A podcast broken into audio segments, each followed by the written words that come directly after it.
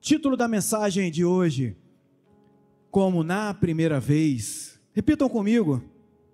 Como na primeira vez. Não, mas agora com vontade, foi um ensaio, né? Como na primeira vez. Agora melhorou. Livro de João, o evangelista João, capítulo 1.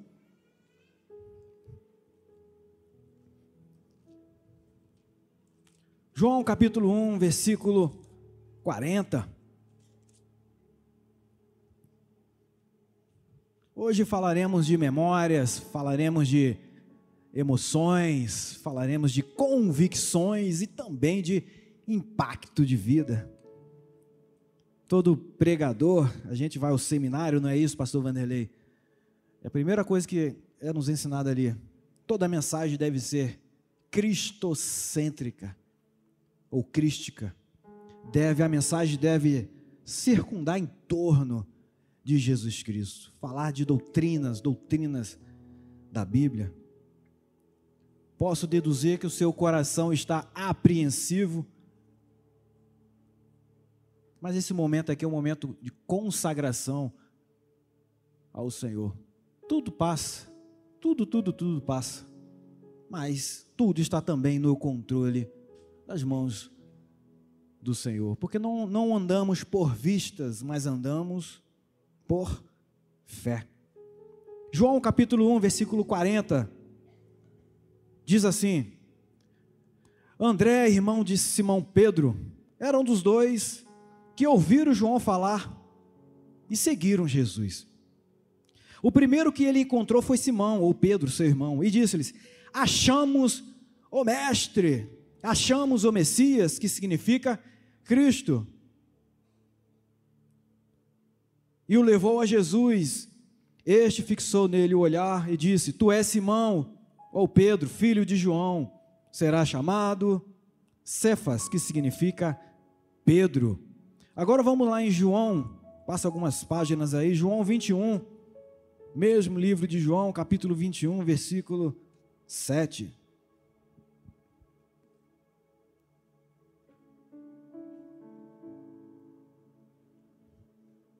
João 21, versículo 7.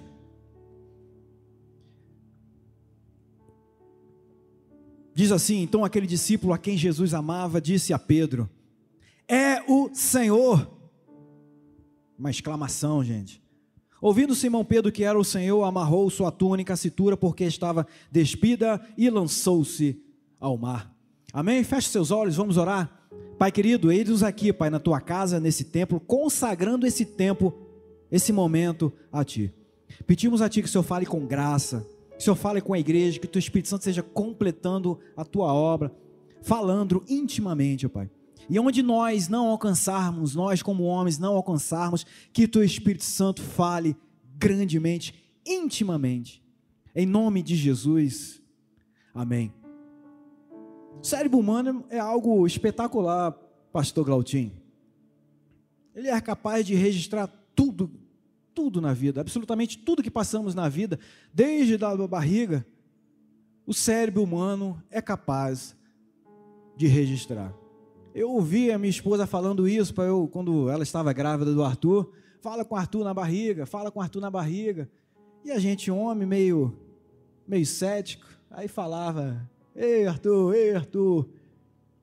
Aí você cresce, estuda a psicanálise e descobre que de fato o cérebro humano, desde a sua formação, memoriza absolutamente tudo. De acordo com o psiquiatra Augusto Cury, diz que alguns eventos, alguns acontecimentos, Daniel, ganham status, dependendo da emoção, da carga emocional que tem o acontecimento ou o momento, ganha status privilegiado na nossa memória. Na linha psicanalítica, pastora Sônia sabe muito bem disso, tudo que passamos na vida vai lá para o nosso inconsciente. Absolutamente tudo. E dependendo da carga afetiva, isso pode voltar na vida adulta como um, algum transtorno, como alguma neurose, algum complexo que eu arrisco dizer que todos nós temos, porém é tratado. Então a mente humana é capaz de registrar os acontecimentos bons, os acontecimentos emotivos, E você é capaz de contar com riquezas de detalhes. Eu tenho certeza que se eu perguntar aqui para a Thaís, conte-me sobre como foi o seu casamento, Thaís. Ele vai, ela vai contar aqui com riquezas de detalhes. Por quê? É um momento, foi um momento, foi um momento importante, carregado com a carga emocional muito grande, e certamente ela ainda vai dizer que o André estava lindo. Mas a gente tolera também essas coisinhas, esses exageros. Como é que foi a sua festa de 15 anos? Você vai contar isso com riqueza de detalhes, porque é o momento que a transição das meninas né, deixa, deixa de ser menina para a vida adulta. Esses dias eu fui convidado em um casamento, um, um aniversário de 15 anos e o casamento, o, o aniversário de 15 anos em si foi regado de muitas emoções. E ali a gente descobre que gente que canta aqui também é, é uma excelente dançarina, dança que, que é uma beleza. O evento de 15 anos ganhou status privilegiado na minha memória, como o quê? Além da menina de 15 anos, obviamente, a menina, aquela menina que canta aqui também dança, que, que é uma beleza, e, e tem testemunhas. Eu pergunto, eu pergunto a você, como é que foi o seu batismo? Você vai dizer que foi, foi demais. Foi lá em 1980, foi em 1990, foi no ano 2000, foi em 2005, foi em 2020. Enfim, independente do ano, você vai contar ali com riquezas de detalhes, de detalhes que você chorou, que o pastor te abraçou, que toda a igreja te abraçou, que a igreja celebrou aquele momento é, singular na sua vida, porque foi um momento importante o batismo. Eu me recordo do meu batismo com, com grande alegria. Nas poucas vezes que eu chorei nessa vida, na vida adulta, um, um momento foi, foi no dia do meu batismo. E na volta, aliás, eu não chorei, eu tive ali um, um encontro com o Espírito Santo, que eu comecei a chorar, gente. Eu virei uma cachoeira e eu não conseguia parar de chorar. Nunca, depois daquele dia, nunca aconteceu aquilo, nem antes, e nem depois. Eu chorava copiosamente, escandalosamente. Por quê? Espírito Santo na minha vida. Ou então na sua formatura, você vai contar com riquezas de detalhes a sua formatura. Porque não foi fácil você se formar. Você levou quatro anos, cinco anos, seis anos, sete anos para se formar. Estudava pra caramba. Durante o dia, estudava, trabalhava à noite, ia para a faculdade faltou dinheiro para pagar as contas, vendeu, vendeu pizza, fez, fez rifa, fez ação entre amigos para pagar a faculdade, sentiu várias vezes vontade de desistir, mas alguém, um mensageiro do Senhor, foi lá e vai lá, não desiste não, que é assim mesmo. E passa o primeiro semestre, passa o segundo, o segundo semestre, terceiro, quarto, quinto, sexto, sétimo, oitavo. Chega na monografia ou no TTC, que é o terror, da, que é o terror dos alunos dependendo da faculdade, você tem que escrever 30 páginas, 40 páginas, 80 páginas, e você tem que comer material para caramba, ler bastante, condensar e começa a escrever e você fica nervosa. As meninas começam a, a dar espinhas, além da TPM, né, começa a dar espinhas, começa a ficar irritada, começa a dar coice em todo mundo. Por que, que você lembra isso com riquezas de detalhes? Por causa da carga emocional desse evento, desse acontecimento. Apesar de já ter acontecido 20, 30, 40 anos. Há quem diga que se lembra de coisas aí com riqueza de detalhes com 3 anos, com 4 anos, com 5 anos. Eu, particularmente, eu lembro de algumas coisas a partir dos meus 6 anos, 7 anos.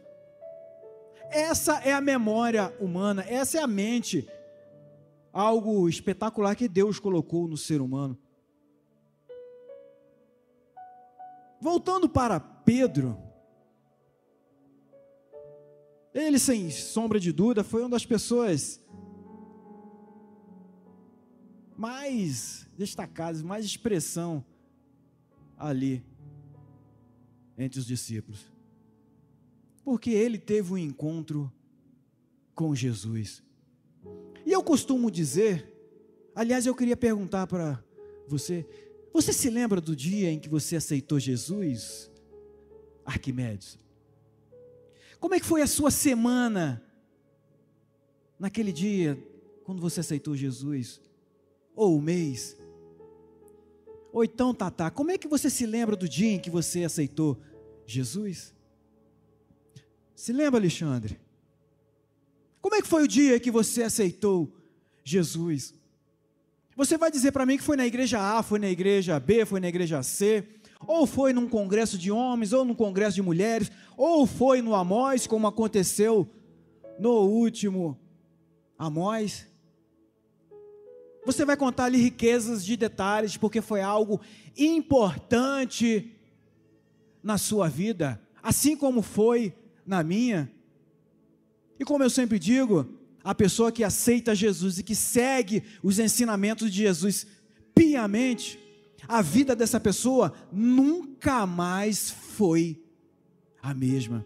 Aquela pessoa que se rende a Jesus, que se rende aos mandamentos de Jesus, que se rende aos ensinos de Jesus, segue ali piedosamente, a vida dessa pessoa nunca mais é a mesma. Amém, igreja? Você pode pensar aí comigo, mas Fonseca, pastor Fonseca, você gosta dessa, dessa frase, né, desse chavão, ou dessa frase de impacto? nunca mais foi a mesma.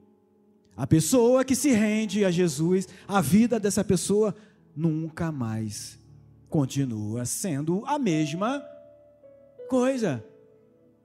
Vamos aos fatos? Nós lemos aqui a chamada de Pedro. Nós lemos sobre a ótica de João. No livro de Mateus, o evangelista Mateus, o, discípulo Mateus, ele, ele conta sobre uma outra ótica. Ele conta que, que, que Pedro e seu irmão estavam trabalhando, estavam pescando. Jesus chamou eles: Vinde, vem me seguir. E Mateus fala que Pedro lá imediatamente seguiu Jesus. Já João ele já faz uma, uma exclamação. Ele, João, tendo melhor, André, tendo encontrado Jesus, ele corre e vai ao encontro de Pedro e diz assim: Encontrei o Messias. Sabe, Daniel, aquele dia lindo, aquele dia que você que você vendeu como nunca lá na, na Arte Ouro, que você celebra, hoje arrebentei. Assim foi André quando encontrou Jesus, quando encontrou o Messias e foi ao encontro de Pedro. Sabe por quê? Porque eles sabiam que Deus falou por meio de Adão que enviaria o Messias, o Salvador do mundo. Porque eles sabiam que há 1500 anos antes daquele período, ou seja, há 3500 anos atrás, eles sabiam que o Messias viria ao mundo, seria o filho de Deus, se encarnaria, seria a luz para Israel, seria o norte para Israel e haveria uma transformação como nunca para Israel, seria a salvação de Israel. Por isso que em outras passagens bíblicas você vê os discípulos meio ali confusos, é esse mesmo o Messias, o enviado, o que tantos os profetas falaram. Aí vem Pedro e tem um encontro com Jesus. Eu sou o Messias. E Pedro imediatamente segue a Jesus. Pedro ele teve destaque, pelo menos os, os evangelistas, Mateus, Marcos, Lucas e João, eles, eles contam muitos detalhes e, e sempre está em evidência Pedro. Eu pergunto à igreja: quem foi que andou sobre as águas, igreja? Eita, igreja. Está faltando escola AIBD, né? Quem foi que andou sobre as águas além de Jesus, igreja? Fala com convicção, Pedro. Quem foi que andou sobre as águas? Quem foi que esteve lá na transfiguração com Jesus? Pedro olhou e viu Elias e viu Moisés, representante da lei, representante dos profetas, e Jesus. Quem é que estava lá na casa do, do, do do príncipe judaico? e ressuscitou a sua filha, a filha de Jairo. Quem estava lá quando viu uma morta se levantar? Quem é que estava lá, igreja? Pedro, irmãos. Pedro também estava lá quando, a, quando Jesus ressuscitou a filha de Jairo. Quem é que teve também uma revelação do Espírito Santo? Tu és o Messias, o enviado do Senhor. Pedro. Quem é que também foi usado por Satanás? No mesmo capítulo ali em que ele é usado pelo Espírito Santo, ele também é usado por Satanás. Quando Jesus falando que ele seria entregue para os homens, seria crucificado, ia morrer, mas ressuscitar. Aí Pedro, chateado com aquilo, que isso, Jesus? Não deixa acontecer isso com você, não.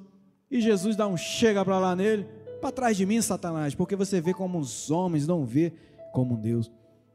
Pedro é uma pessoa, é uma figura emblemática nos evangelhos. Teve revelação do Espírito Santo, foi seduzido por Satanás, viu Jesus ressuscitar uma menina. Quem é que estava também lá nos últimos momentos de Jesus, lá no Getsemane? Pedro. Você acredita na Bíblia? Essa palavra, a palavra rica do Senhor, escrita em um período de 1600 anos por mais de 40, 40 autores, 66 livros. A Bíblia tem um tema central, a Bíblia se converge em Jesus Cristo. A Bíblia é o caminho, a Bíblia aponta, a Bíblia consola, a Bíblia exorta, a Bíblia diz como que a gente deve ir na casa de um rico, a Bíblia diz como é que a gente deve sentar à mesa. Tantos versículos, palavra de consolação, palavra de exortação. Essa é a nossa Bíblia em que você, em que nós tanto nós tanto cremos. Em seu estágio de discipulado e desenvolvimento cristão, Pedro ele teve aquele jeito dele impulsivo. Ele era tão próximo de Jesus ali, passou por muitas emoções, como diz a música aí fora. São tantas emoções, mas faltava alguma coisa em Pedro ainda. Após três anos e meio de discipulado, andar ali colado com Jesus, vendo os milagres de Jesus, vendo toda a palavra de sabedoria de Jesus, andando com Jesus por todo o estado de Israel. Chegou aquele dia em que Pedro foi provado. Afinal de contas, o profeta Zacarias falou que mataria o pastor e dispersaria as ovelhas. Então a mensagem, a profecia precisava ser cumprida. No momento em que pegam Jesus, aquela multidão de soldados ali pegam Jesus, o que, que os discípulos fizeram, gente? Repita comigo: fugiram. Fugiram, meus queridos. Não ficou um, não ficou ninguém. Passaram por muitas emoções, passaram por muitas vibrações ali ao lado de Jesus, mas faltava-lhe ainda o que? Convicção. Jesus é pego e é passado por aquele por aquela condenação injusta, erradamente, levada ao sinédrio, e ali inventam testemunhas e condenam Jesus e crucificam e manda crucificar Jesus. Pedro viu isso tudo de longe, afinal ele ainda gostava de Jesus. Ele tinha um apreço por Jesus. Pegam Jesus numa quinta noite, julgam ele, condenam e na terça, na sexta-feira de Páscoa já fazem tudo aquilo que você já sabe crucificam Jesus. E aquela famosa frase de Jesus: Pai, a ti entrego o meu espírito. Cadê os discípulos, gente? Todos eles, ó, fugiram, se esconderam, afinal de contas, os romanos são por aí, ó, doido para acabar com, como eles diziam na época, a seita dos nazarenos. Ah, mas foram lá e sopraram no ouvido do governante: Ó, bota guardas lá, porque ele falou que iria ressuscitar ao terceiro dia. Bota guardas lá para ninguém roubar o corpo de, desse, desse homem, o corpo de Jesus, senão vão dizer que ele ressuscitou.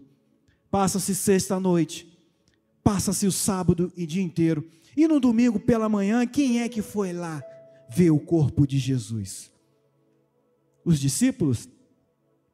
As mulheres, né? Como sempre, as mulheres sempre na vanguarda, as mulheres sempre corajosas, foram lá ver Jesus, cuidar do corpo de Jesus, e veio o anjo e fala assim: Por que procurais entre os mortos aquele que ressuscitou? Uau! Corre lá, avisa aos discípulos e a Pedro que aquele que morreu ressuscitou. Jesus ressuscitou, apareceu 40 dias para mais de 500 testemunhas. E aconteceu isso que nós lemos aqui em João 21. João 21, 7, que diz assim: Então aquele discípulo a quem Jesus amava disse a Pedro: É o Senhor. Você tem noção da, da carga emotiva disso, o, João? Aquele que mataram, aquele que crucificaram, aquele que morreu, está ali, ó, vivo Pedro. Aquele que morreu ressuscitou, carga emocional, uma verdade dita com emoção, com a carga emocional muito grande. Pedro, não sei por que ele estava pescando pelado, eu nunca vi isso. Botou as roupas e podemos conjecturar ali, foi correndo ao encontro de Jesus. Aí sim, após isso sim, é que Pedro entendeu a verdadeira mensagem de Jesus, que não é só ver, não é só ouvir, não é só ter a carga emocional, lembranças emotivas, mas sim convertidas em convicções e impactos de vida. Após esse acontecimento aqui, vem o livro de Atos, que narra a história dos, dos discípulos. E Pedro se torna o, um dos maiores pregadores ali, ao ponto de 5 mil pessoas, 5 mil pessoas se renderem a Jesus. Lembranças com cargas emotivas, transformadas em convicções, geradas em impactos de vida. Como assim, pastor? Nós conhecemos crentes que estão há 10 anos no Evangelho, 10 anos de igreja, tem lembranças, tem lembrança do batismo, tem lembrança do, daquele pregador que ouviu, tem lembrança da, do Espírito Santo sendo derramado, tem lembrança do Espírito Santo batizando ali, tem lembrança do Espírito Santo dando dons ali, dons de profecias, dons de línguas, mas essa pessoa não tem impacto de vida, não tem transformação de vida. E qual é o problema aí? Eu venho com aquela pergunta: qual o segredo para manter, nos mantermos fiéis a Jesus? Vou acelerar por causa da hora. Qual o segredo para nos mantermos fiéis a Jesus? Anota aí, meus irmãos. Autoreflexão constante. Examine-se, pois, o homem. Disse Paulo em sua carta aos Coríntios. Aquele que está de pé, cuide-se para quê? Que não caia. Auto-reflexão, intensa reflexão. Você que é estudante da Bíblia sabe que o mundo há um de acordo com Daniel, de acordo com o próprio Jesus em Mateus 24, de acordo com o Apocalipse, diz que o mundo vai se tornar um globo só, um globo só na questão econômica, na questão política, na questão religiosa. E, obviamente, essa questão religiosa não vai ser o cristianismo, é o contrário, né? O que tem de ateu surgindo hoje aí no mundo, aí no bairro, aí nas cidades. E é como se fosse, eu trago essa autorreflexão para nós agora. Afinal de contas, precisamos estar contextualizado. Acordamos hoje, vamos para casa, vamos dormir e amanhã, bum! O anticristo, o mundo instaurou-se aí o anticristo. O anticristo surgiu, que vai ser o governante mundial. O falso profeta surgiu, que, que vai ter poderes para enganar muitos. Vai ser uma só moeda. Vai ser uma só religião, que não vai ser de fato o cristianismo. E aí só vai poder comprar e vender quem tiver o quê? Você sabe, né? O sinal de quê? O sinal da. Então você dorme hoje, hipoteticamente, tem arroz e nem feijão na sua casa, certo? Você deixou para comprar carne amanhã. Só que amanhã instaurou-se o anticristo. Você só vai poder comprar se você tiver a marca da besta. E aí vem essa autorreflexão. Quem é você nesse momento?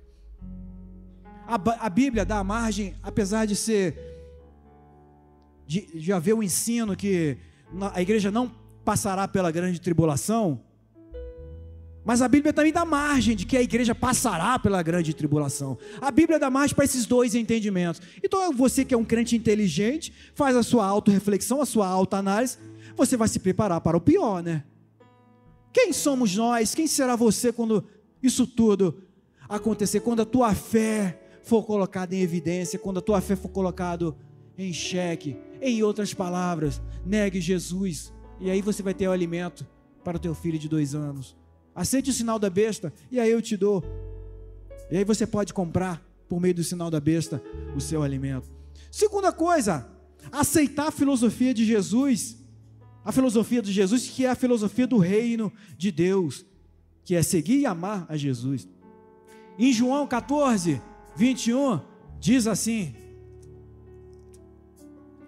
João 14, 21. Aquele que tem os meus mandamentos e a eles obedece, esse é o que me ama. E aquele que me ama será amado por meu Pai, e eu também o amarei e me manifestarei a ele.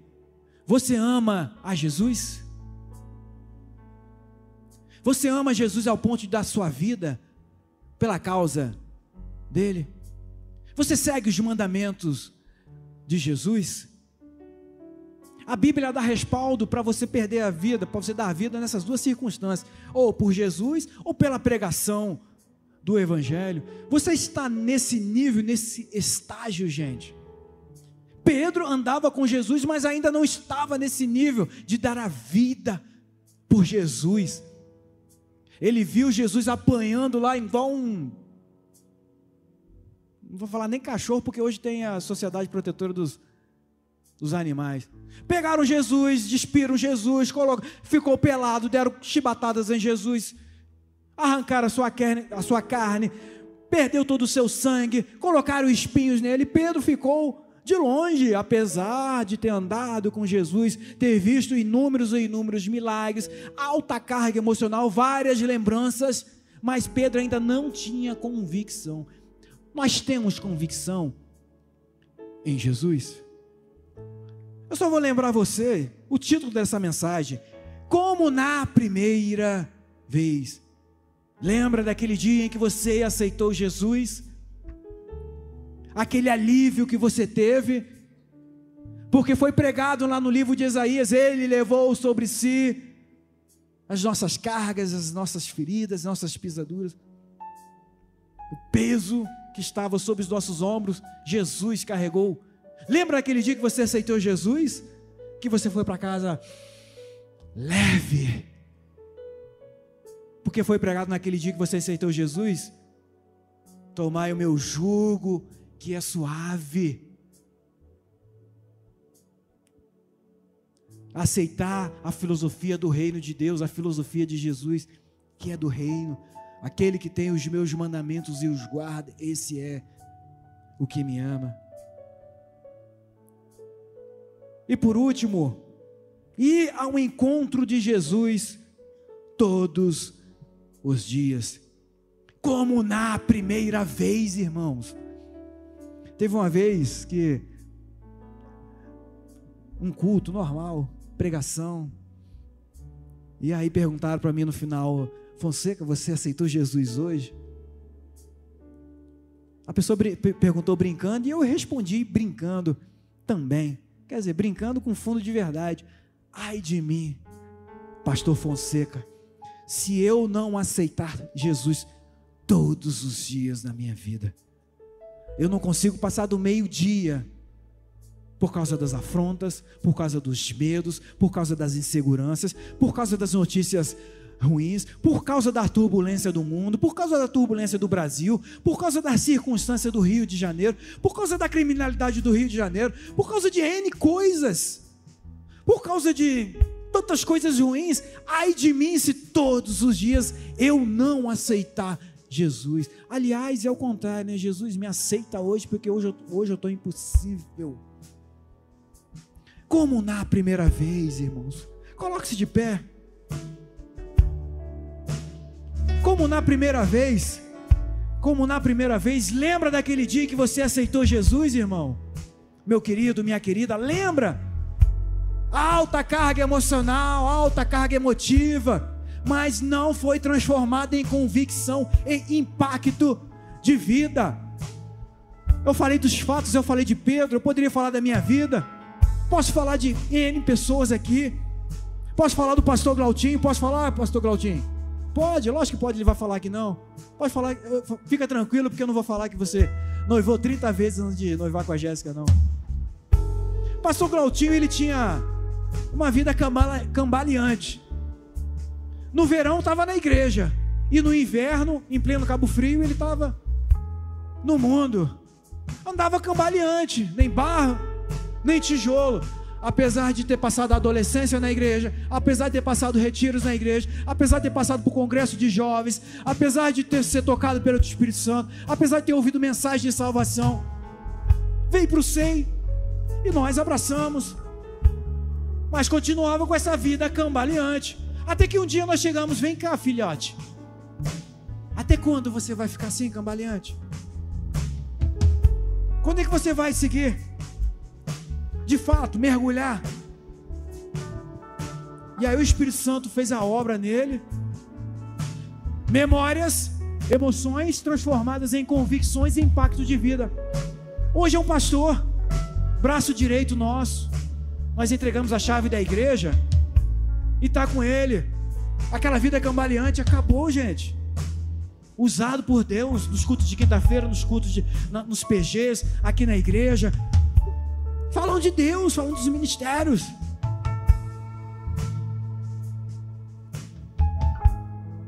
Medita nisso. Eu vou fazer duas perguntas ao final.